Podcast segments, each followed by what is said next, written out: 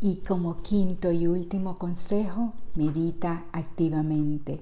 Puedes practicar la atención plena a través de la meditación.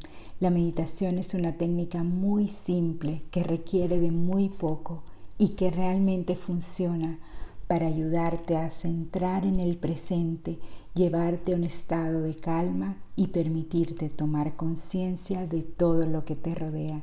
Si quieres aprender más acerca de esta práctica, visita los audios disponibles en la aplicación móvil Serenamente.